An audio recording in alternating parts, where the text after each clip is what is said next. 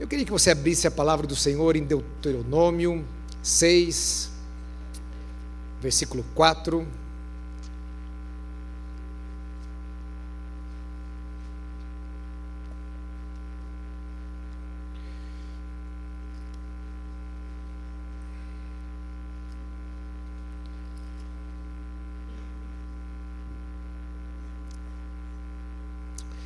Diz assim, 6, 4. Ouve Israel, o Senhor nosso Deus é o único Senhor. Amarás, pois, o Senhor, teu Deus, de todo o teu coração, de toda a tua alma e de toda a tua força. Agora, Salmo 67. Salmo 67. 3. Salmo 67, 3 diz assim: Louvam-te os povos, ó Deus, louvam-te os povos todos. Agora, segunda carta de Paulo aos Coríntios. Segunda carta de Paulo aos Coríntios, capítulo 5 versículo 15. 2 Coríntios 5, 15. Diz assim: E ele morreu por todos, para que os que vivem não vivam mais para si mesmos, mas para aquele que por ele morreu e ressuscitou. Senhor, nós estamos na tua presença, que os nossos corações estejam voltados para o Senhor nesta hora, Pai. Deus, que o teu Espírito esteja presente aqui para trazer a iluminação às nossas mentes e os nossos corações. Só o Senhor conhece a necessidade de cada um. Só o Senhor sabe, Senhor Deus, aquilo que cada um de nós precisamos, que o teu rebanho precisa. E nós queremos, Senhor, ouvir a tua voz. Temos a direção que vem do Senhor, aquilo que é do teu coração para as nossas vidas, em nome de Jesus. Amém. Amém. Olha, meus queridos, se eu fosse um pastor bem pentecostal, daqueles bem pentecostais, né? Eu diria hoje que o culto seria, que a mensagem de hoje seria a melhor mensagem que você vai ouvir na sua vida. Porque o, o pentecostal ele diz assim, né, que quando a tribulação é grande, né, grande é a vitória. Não é assim que dizem? Né? Quando a tribulação é grande, grande é a vitória. Eu não sei se biblicamente, verdadeiramente isso é aplicável. Né? ah, porque ah, foi uma semana bem corrida, bem puxada. Ontem é, à tarde, quando eu sentei para preparar a mensagem, não é? Aí começou a chover aquelas coisas, né? A secretaria da, igreja ligando, pastor, tem um documento aqui que precisa assinar e tal, né? É, o senhor pode vir aqui, eu te mando um motoboy e tal. Eu falei, olha, estou fazendo mensagem, não tem como, né? Aí vai o motoboy lá para casa, né? Aí uma outra situação, né? Dentro da área jurídica da igreja, uma questão de há três meses aí ah, é, enrolada a situação, nós é, é, é ganhamos um terreno, um terreno pequeno, bem no interior, é, de doação de uma irmã ah, nesses, nesses condomínios né, que, que vendem. Ah, é uma irmã que está fora do país agora e ela quis doar esse terreno para a igreja para que nós fizéssemos alguma coisa e a, transferência desse, desse imóvel uma coisa altamente enrolada e aí eu no e-mail e telefone aí depois já de várias coisas eu lembrei do Giba meu Deus o contrato do Giba por acampamento do radical é. Aí eu vou lá para o computador e pego o contrato do Giba e ligo para o Giba, né, para explicar algumas coisas para o Giba. Enfim, né, com duas crianças em casa, uma com a perna quebrada e a mulher grávida. Está fácil a minha vida, irmãos. Está muito fácil. Mas algo maravilhoso que eu tenho percebido aqui nesses dias que nós temos compartilhado essas palavras, eu não sei qual é a sensação de, é, de cada pastor que tem pregado, ah, o quanto tem sido gostoso, é, porque nós, eu acredito que nós estamos falando aquilo que está, aquilo que é da essência do coração de Deus. Aquilo que, como já falamos algumas vezes aqui, é uma prioridade para Deus. É uma prioridade para as nossas vidas. E mais ainda, eu não sei se você tem conseguido perceber, eu acho que se o pastor Roberto é o nosso pastor único e profundo, né? Se, se ele pregasse mais em todas as mensagens, talvez ficaria mais claro, né? Mas eu não sei se nós estamos conseguindo passar para você essa ideia, essa intenção de uma perspectiva diferente a respeito da missão de Deus. Porque muitas vezes nós temos uma perspectiva e essa perspectiva ela não traz a imagem correta ou a interpretação correta. Como eu falei aqui já em alguns cultos, eu vou repetir, ah, de repente você pode ir, eu não sei se você gosta de museu, se você já foi a algum museu, né? Algumas pessoas vão em algum museu, ficam olhando para aquele quadro assim, você fica ali se questionando, né? Meu Deus, né? Por que, que as pessoas gostam disso? Por que, que as pessoas ficam olhando isso, admirando isso, né? Essa é a sua perspectiva. Ah, quando eu estive no museu, nós estivemos no museu do, do Louvre e eu fui lá olhar para Mona Lisa, eu tive ali é uma grande decepção. É. Eu esperava um quadro muito grande, né? Eu cheguei lá, eu vi um quadro pequeno, né? E essa foi inicialmente a minha perspectiva. Mas essa não é uma perspectiva correta. Faltava a mim conhecimento, um, um melhor conhecimento no dia que eu estava ali.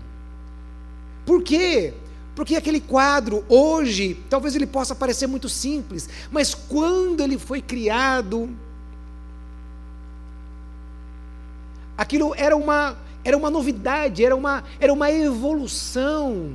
Porque quando você chega ali na frente da Mona Lisa e você vai para um lado e você vai para outro e você percebe que ela está olhando para você, e você fala, puxa, mas é um quadro, ela não tem olhos, né? mas você caminha para um lado, você caminha para o outro, e é, é como se ela estivesse olhando para você. Então aquilo foi uma evolução técnica da arte naquele momento. Então, quando eu descobri isso, ou seja, a minha perspectiva daquele quadro mudou. Eu consegui entender melhor. Então, muitas vezes, por falta de conhecimento, nós não temos uma perspectiva correta da missão de Deus, da missão do Senhor sobre as nossas vidas, sobre a igreja, sobre a nação de Israel, sobre o porquê de todas essas coisas. Então nós compartilhamos o que significa a glória de Deus. Compartilhamos que quando mencionamos sobre a dignidade, honra ao nome de Deus e a adoração ao nome de Deus, e ministramos sobre esta glória na história bíblica. Quando vimos o nosso Deus se manifestando por amor do seu nome, e os ministérios de Jesus, de Paulo, trabalhando para Deus ser glorificado. E hoje nós queremos continuar. E falamos aqui que realmente nós desejamos que esta série de mensagens mude a sua perspectiva a respeito da visão de Deus sobre a sua missão.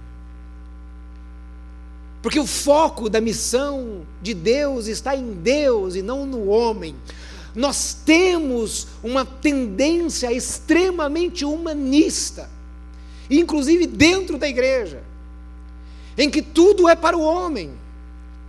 É como que se Deus trabalhasse para o homem o tempo todo, para salvar o homem, para atender às necessidades do homem, para fazer isso pelo homem, para fazer aquilo outro pelo homem.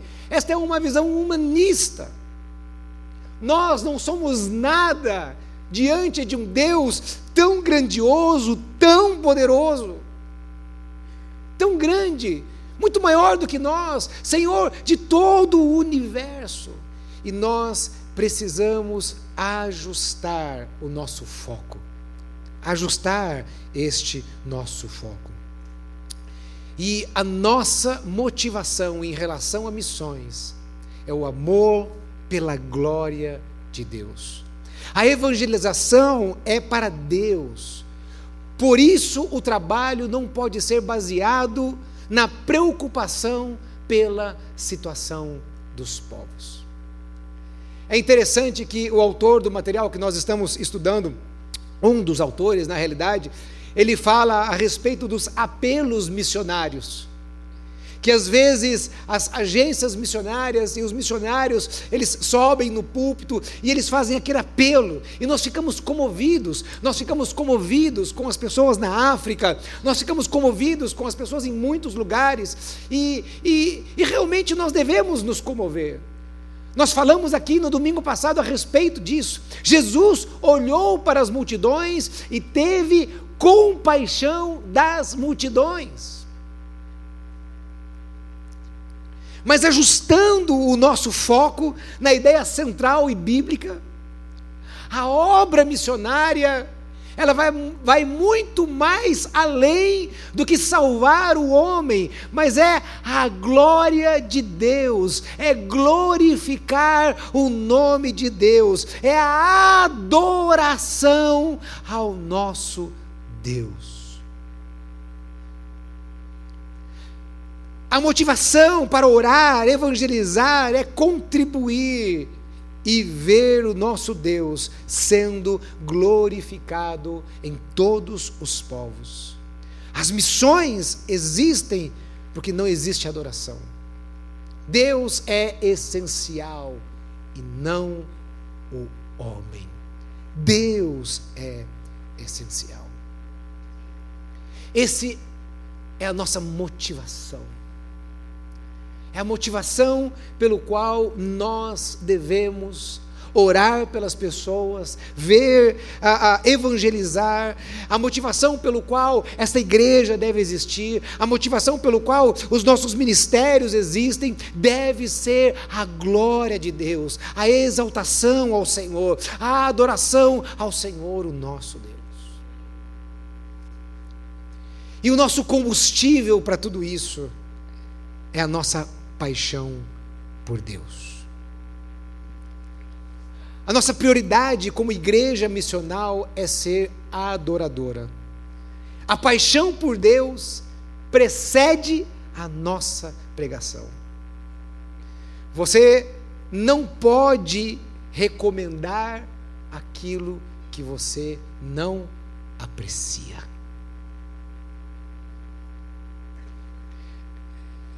Você já indicou algum livro que você nunca leu na sua vida? Você indicaria um restaurante que você não gosta? Você indicaria um produto que você não gosta?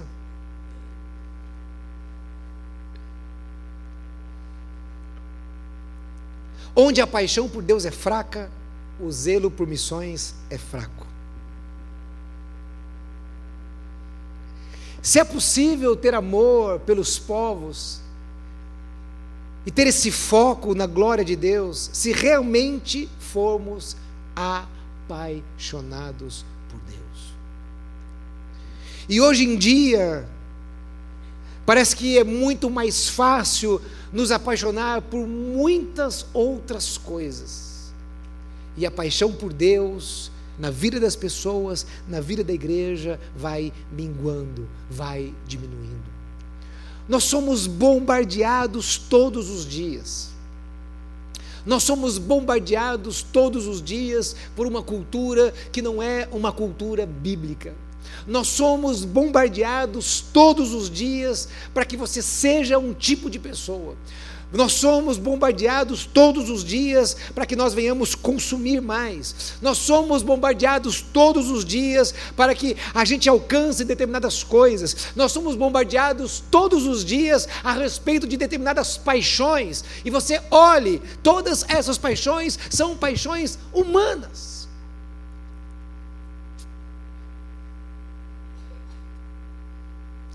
Você liga a televisão, você liga as redes sociais, e o centro de todas as coisas somos nós mesmos. O centro de tudo somos nós. É interessante e é assustador ao mesmo tempo que se você pesquisar alguma coisa na internet, se você pesquisar alguma coisa na internet, e de repente você abre uma rede social, no mesmo dia, em poucos minutos depois, você vai receber uma propaganda relacionada àquilo que você procurou no Google. Alguém aqui já teve essa experiência?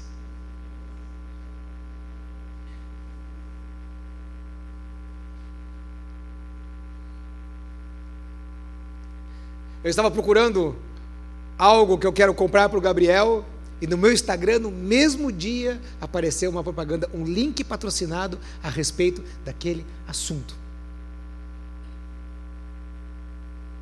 Tudo é muito fácil, tudo é muito agressivo. E isso acontece todas as horas, todos os instantes, todos os minutos, quando você liga o seu celular, quando você, é, é, mesmo que você não esteja entrando numa rede social, você vai entrar num site de notícias, se você entra no seu computador, se você liga a televisão, se você sai na rua, todo o tempo, o tempo todo, nós somos bombardeados com uma série de coisas. Com uma série de mentalidades a respeito do que é ser feliz aos olhos humanos. E o que é ser feliz é você entrar naquele belo carro. E o que é você ser feliz é você vestir aquela marca de roupa. E você ser feliz é você fazer aquela viagem. Então as pessoas vão se apaixonando por tantas coisas que são terrenas.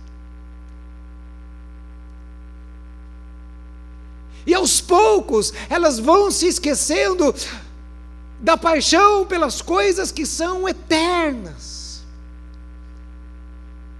Facilmente nos apaixonamos pelas coisas que vão ficar aqui, por coisas até que eu poderia dizer que são altamente fúteis.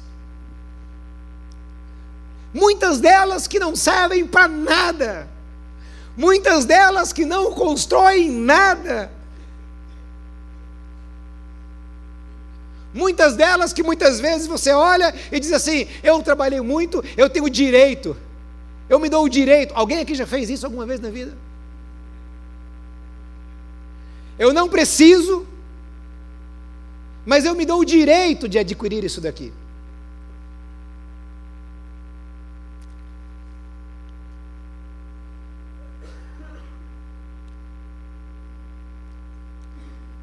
A palavra do Senhor nos diz que nos últimos dias o amor de muitos se esfriaria.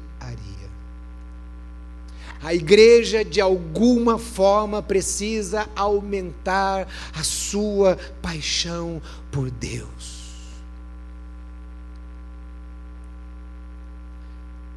Quando nós estamos apaixonados, tudo é para aquela pessoa. Temos casais de namorados aqui na igreja? Pode levantar a sua mão?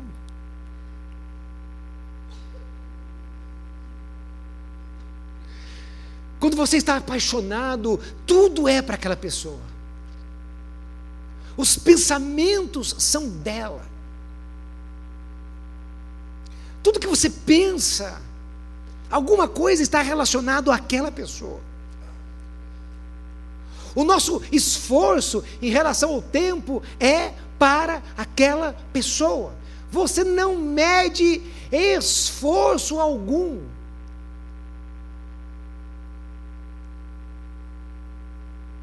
Quando eu namorava, quando eu e a Cris namorávamos, nós não tínhamos WhatsApp. Era telefone. E era meio caro o telefone, né? mas poderia ficar uma, duas horas todos os dias no telefone, que ó. Vai me dizer que eu sou o único aqui que fez isso. E ainda parecia que era pouco tempo. Note a intensidade da coisa.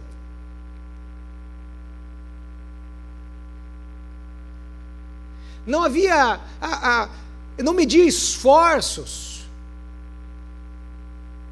Se fosse necessário atravessar a cidade para ir até lá na casa dela, fazia isso. Logo que consegui comprar um carro, eu pegava um trânsito sexta-feira para poder buscá-la na faculdade. Ela saía, sei lá, seis horas, exatamente aquele horário assim, maravilhoso. E saía lá do Mackenzie para levar ela lá para a casa dela, lá na Zona Sul. Horas dentro do carro, naquele trânsito, sem ar-condicionado, sem nada. Suando ali. Feliz da vida.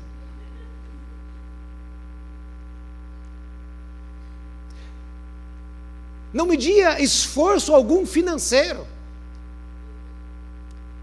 Não é, Giba? Não é, Pastor Robério? Não é, Igor? Quando nós estamos apaixonados, né?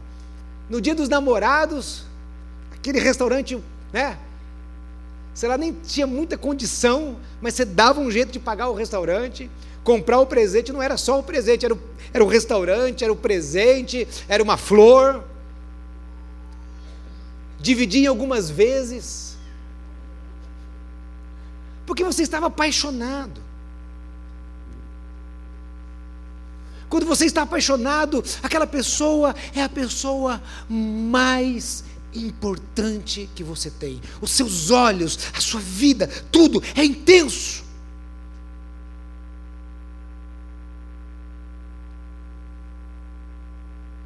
Imagina se a igreja fosse apaixonada por Deus. Quantas coisas aconteceria em uma igreja apaixonada por Deus? Nós só vamos diminuir para ele crescer nas nossas vidas, nós só vamos sair dessa mentalidade humanista e materialista quando Ele for mais importante para nós do que todas as outras coisas. Vamos priorizar o que Ele prioriza quando Ele for mais importante para nós em relação a qualquer outra coisa que tenhamos.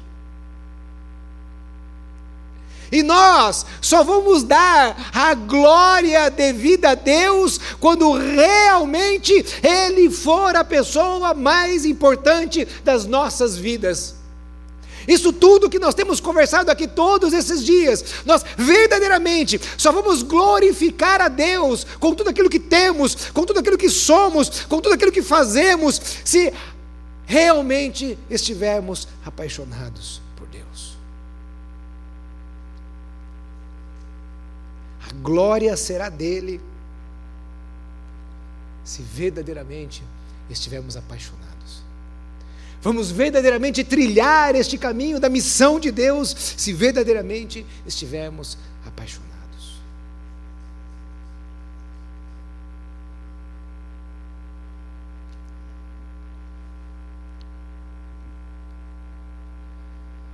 O nosso serviço ele deve ser revestido de glória e de majestade. Nós falamos aqui no domingo passado um pouquinho a respeito dessa vida que glorifica a Deus em todas as coisas. Falamos aqui a respeito de intencionalmente glorificarmos a Deus. E quando somos apaixonados por Deus, intencionalmente nós vamos glorificar a Deus em tudo aquilo que fazemos, em tudo aquilo que somos. Falamos a respeito que na escola, na faculdade, no trabalho, nós devemos sermos os melhores possíveis, não apenas para conquistarmos as coisas aqui da terra, não apenas para termos um cargo maior, um cargo melhor, mas sim para glorificarmos ao Senhor, o nosso Deus.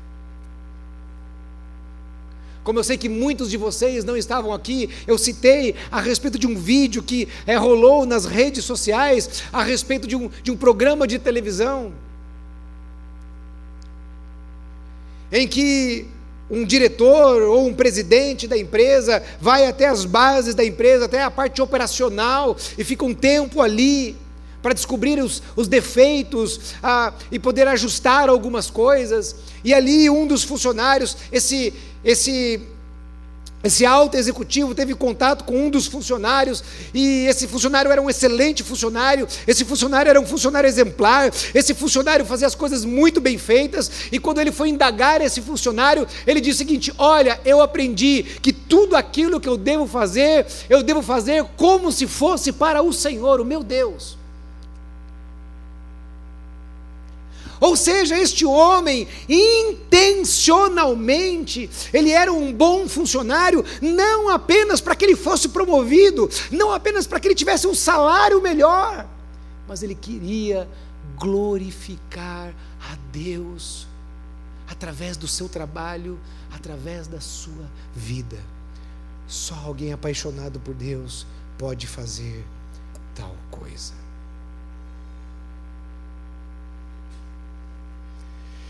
E nesse contexto, muitos que me ouvem aqui, nesta noite, quando nós começamos a falar a respeito disso, da missão de Deus, de fazer as coisas para glorificar a Deus, talvez possa vir à sua mente a respeito, a, a respeito da obra de Deus.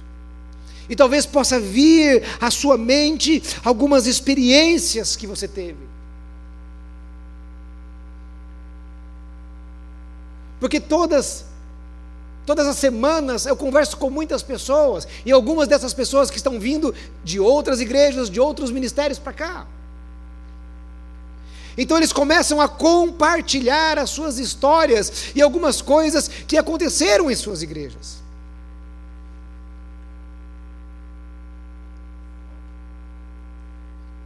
E muitas dessas pessoas foram feridas quando serviam a Deus. Feridas por atitudes de líderes ou de liderados. Líderes imaturos. Irmãos, de todo o coração, às vezes eu ouço algumas coisas no gabinete que a respeito de algumas pessoas, que algumas pessoas fazem, que alguns pastores fazem, eu fico me perguntando: será que é possível verdadeiramente que um pastor fez isso? Falou isso? Ou teve tal atitude tão imatura? Mas tão imatura. Quando estudamos aquele material, espiritualidade emocionalmente saudável, nós vemos que é possível muitas pessoas estarem na frente liderando, mas são imaturos emocionalmente. E talvez você teve um líder imaturo emocionalmente. E você foi ferido lá e você fica pensando: eu não quero saber desse negócio de missões de Deus, eu só quero ser um crente sentado no banco e mais nada.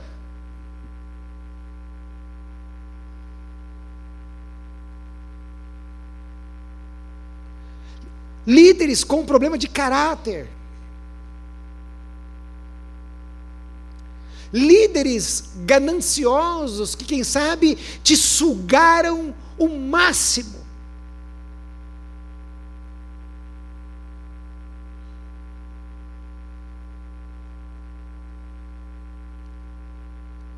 E hoje você não quer se envolver com nada. Mas eu quero dizer a você: não é possível.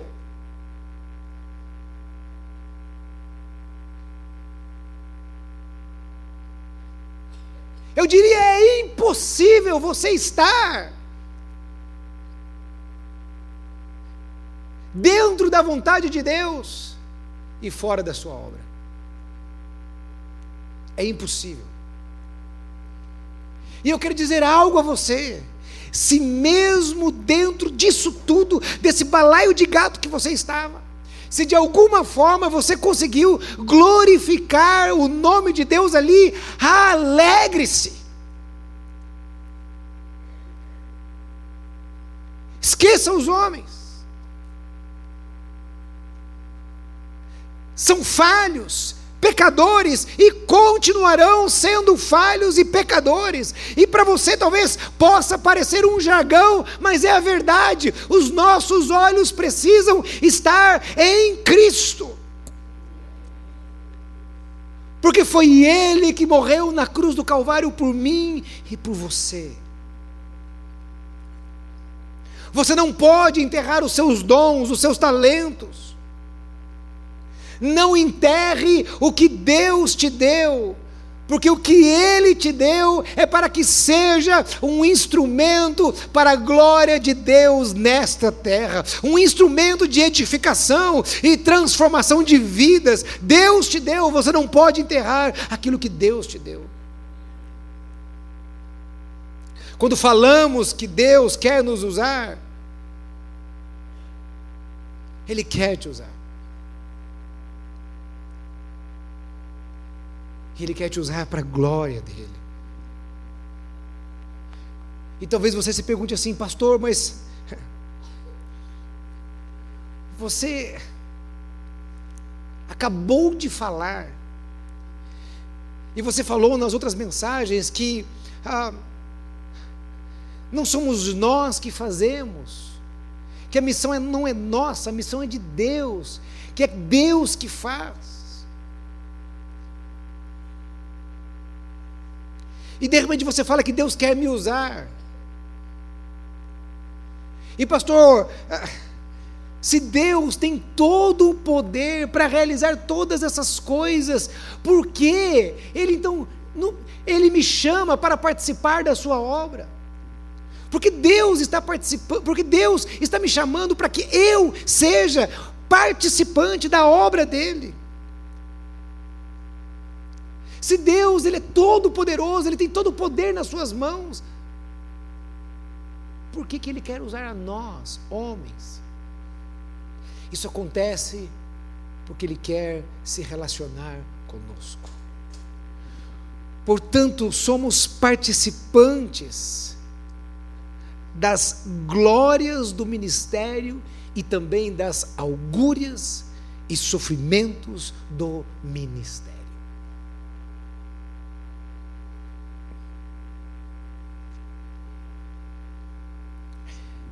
Ele nos chama para participarmos da obra que Ele está fazendo. E conforme nós vamos caminhando com Ele, Ele vai se relacionando conosco conforme nós vamos debaixo da orientação de Deus, vendo o que Deus está fazendo. Ele quer que nós venhamos ser participantes daquilo que Ele está fazendo, porque Ele vai se relacionando conosco, Ele vai nos ensinando, Ele vai realizando todas as coisas. Ele quer que nós, para que nós venhamos conhecer a Ele, nós precisamos participar dos seus sofrimentos.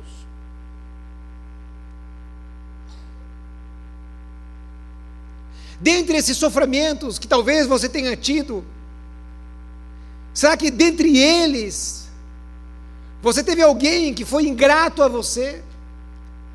Será que você teve um líder, um pastor que foi ingrato com você? Será que você teve um liderado que foi ingrato com você? Qual foi a gratidão dos homens em relação a Jesus? Será que dentro das augúrias do ministério que você teve, será que você foi traído? Algum líder o traiu? Algum liderado o traiu?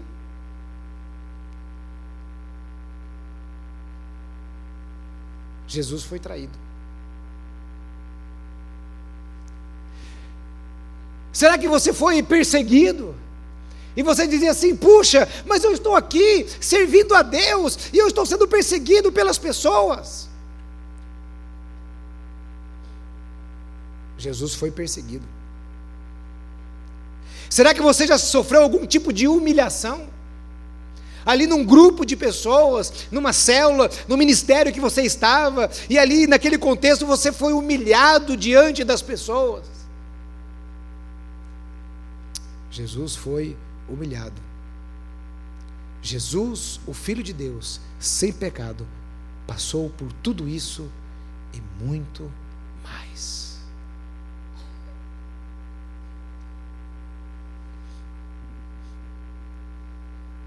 Jesus chamou os doze e ele foi realizando o ministério dele juntamente ali com os doze. E conforme os doze iam caminhando com ele naquele ministério, os doze, eles iam conhecendo a Jesus. Os doze, eles iam sendo ministrados por Jesus. Os doze iam pegando o cheiro de Jesus. Os doze iam se relacionando com Jesus, ao ponto de eles serem chamados de cristãos.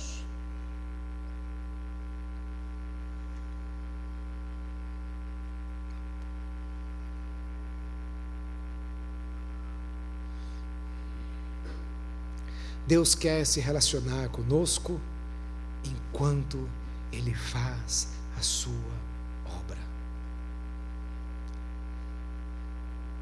Não tem como ser transformado por Deus sem nos relacionarmos com Ele. O fruto do nosso relacionamento com Deus é a transformação das nossas vidas para uma vida que glorifique o nome de Deus.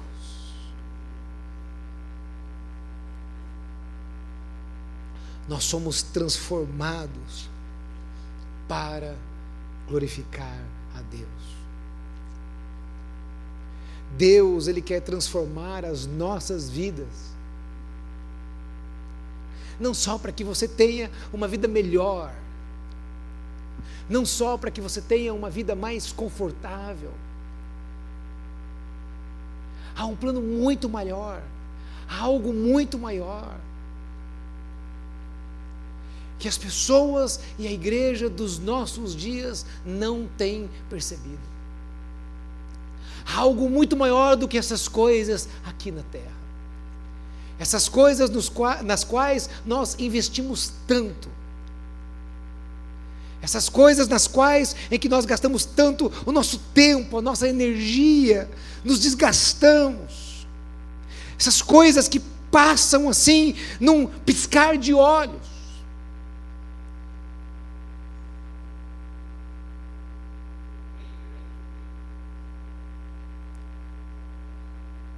Eu já disse algumas vezes aqui que eu gosto de sentar e conversar com algumas pessoas mais velhas. Homens de cabeça branca, que já viveram muita coisa. Eu gosto de ouvir histórias e experiências dessas pessoas. A primeira coisa que uma pessoa dessa vai dizer para você, ele vai dizer o seguinte: a vida passa muito E verdadeiramente é num piscar de olhos, não é? É num piscar de olhos. E uma das reflexões que as pessoas fazem na sua velhice é: se eu tivesse o entendimento que eu tenho hoje, mas com a juventude que eu tinha antes, a minha vida, as minhas prioridades seriam diferentes. Tantas coisas que eu dei tanta importância e hoje eu não daria mais. Tantas coisas que antes eu valorizava, hoje eu não valorizo mais. E a palavra do Senhor nos diz que um dia nós estaremos diante do trono diante do trono do Senhor. E ali nós estaremos adorando ao Senhor, o nosso Deus. E eu sei que lá na eternidade nós não teremos tristezas. É apenas uma paráfrase, é apenas uma, uma comparação, para que você possa entender o que eu estou falando agora. Mas como será quando estivermos ali diante do trono da graça de Deus, irmãos, quem, é, vendo aquelas coisas assim,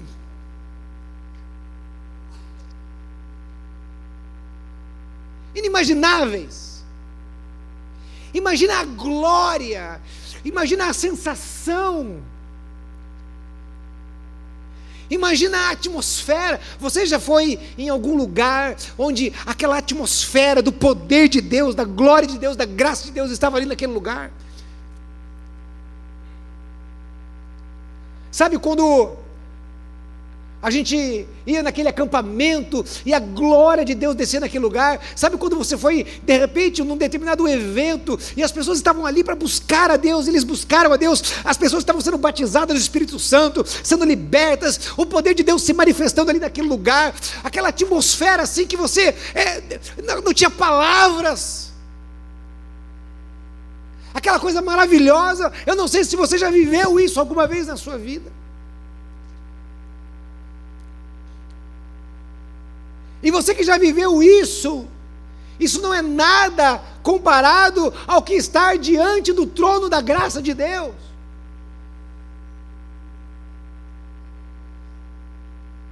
Agora imagina ali, diante do trono da graça de Deus, vivenciando tudo aquilo, adorando ao Cordeiro Santo de Deus, dizendo: Santo, Santo, Santo é o Senhor dos exércitos, toda a terra está cheia da Sua glória. E quem sabe a gente olhar para trás e dizer assim: desde lá de trás, eu poderia ter vivido mais isso, eu poderia ter manifestado mais a glória de Deus. Quando eu estava lá na terra, com as pessoas. Eu fui tão levado apenas por toda aquela cultura e eu não conseguia enxergar as coisas sob a perspectiva bíblica, sob a perspectiva de Deus.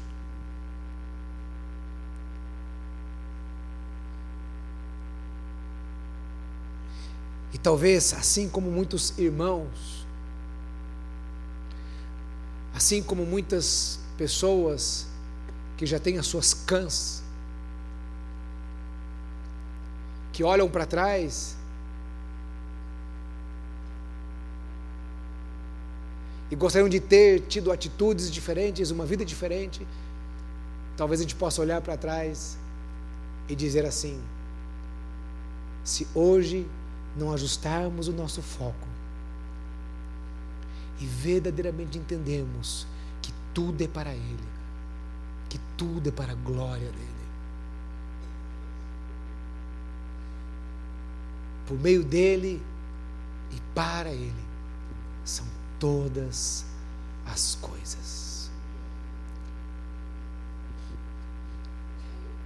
Na prática das nossas vidas o que nós vamos fazer para que o nome de Deus seja glorificado. E que tipo de relacionamento que nós teremos com Deus, ao ponto de verdadeiramente sermos transformados por Ele. Fique em pé onde você está nessa hora. E feche os teus olhos.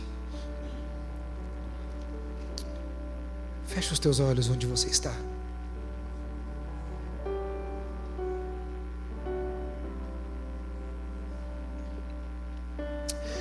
Senhor, nesta hora nós estamos na tua presença. Tu és um Deus glorioso e poderoso, Senhor. Senhor, em nome de Jesus, Só o Espírito Santo do Senhor pode transformar os nossos corações. Só o Espírito Santo do Senhor pode trazer uma mudança na nossa mentalidade, na nossa forma de pensar. Só o Espírito Santo do Senhor pode trazer o ajuste aos nossos corações, à nossa visão. Senhor, em nome de Jesus, nesta noite nós queremos dizer a Ti, Senhor, que verdadeiramente queremos priorizar aquilo que é teu e não, Senhor Deus, aquilo que é nosso, ó Pai. Senhor, em nome de Jesus, que a nossa vida e tudo aquilo que temos e somos seja para o louvor da tua glória, Senhor. Senhor, em nome de Jesus, traga um novo entendimento às nossas vidas, à nossa igreja, Senhor. Traga este avivamento sobre nós, ó Pai. Traga este tipo de avivamento sobre as nossas vidas, sobre os nossos corações, desta igreja que é consciente, Senhor Deus, que em todas as coisas ela deve adorar ao Senhor, que tudo é feito para que a glória seja dada ao Senhor, que tudo é feito para que o nome do Senhor seja adorado exaltado, Senhor. Que nós fomos criados para o louvor da tua glória e que nós estaremos eternamente na tua presença, adorando ao Senhor, e nada será melhor do que isso, Senhor.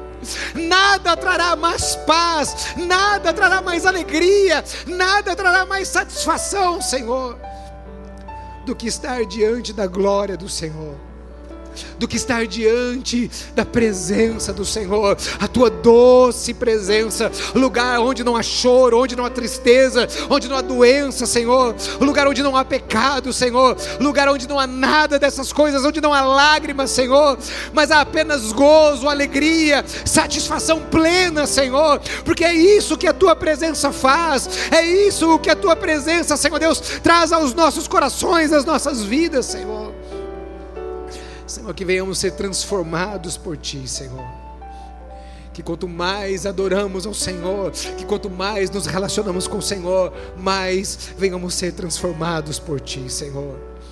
Que esta igreja, Senhor, que os Teus filhos que estão aqui, Senhor, sejam verdadeiramente transformados para o louvor da glória do Senhor, em nome de Jesus. Amém, Senhor. Amém, amém, amém. Aplauda mais forte ao Senhor, meu querido.